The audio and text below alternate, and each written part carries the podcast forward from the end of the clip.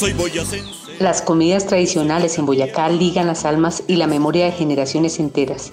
En el territorio está a punto de desaparecer un plato que recibe el nombre de jutes, un alimento típico de algunas regiones de Boyacá y Cundinamarca que consiste en el enterramiento de la papa o el maíz.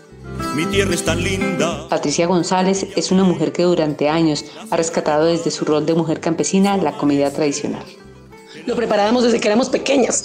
Es un plato ancestral, este no es un plato de la colonia, es un plato antiguo mm, de nuestros muiscas, de nuestros chipchas, con los cuales ellos se alimentaban y potencializaban su alimentación, ya que si vamos a ver los jutes, son un, proceso fermentado y esa fermentación hace precisamente que se potencialice ese alimento, en este caso el maíz. Es un plato precisamente que mm, nace de nuestros surcos, maíz eh, seleccionado, maíz blando, tiene que ser con maíz blando, no se puede con maíz duro otro maíz.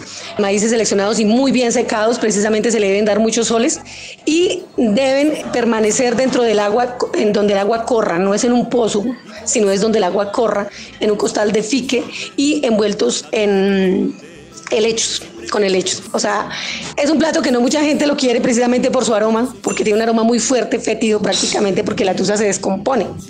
Pero cuando nosotros probamos ese manjar, porque en realidad se convierte en un manjar que potencializa nuestra alimentación, un plato que deberíamos rescatar, que deberíamos retomar. Alegre consuelo. La mayoría de personas que han probado los jutes lo han hecho accidentalmente. Es muy extraño incluso encontrar en algún sitio de Boyacá en donde los vendan. Así lo relata don Oscar Fonseca, habitante de la ruralidad Tunjana. Recuerdo la primera vez que comí jutes de mazorca. ¿Cómo no? El olorcito es un poco fuertecito. Uno piensa que la, que la comida está como hasta descompuesta, pero no rico. Ese día los probé en una vereda en venta quemada. Tenía un hambrerón. Yo dije, ¿qué carajos? Hagámosle. Pero tengo que decir que, valoro mucho la comida criolla, es muy rica. Y está desapareciendo, lamentablemente. Ya creo que no hay quien los haga.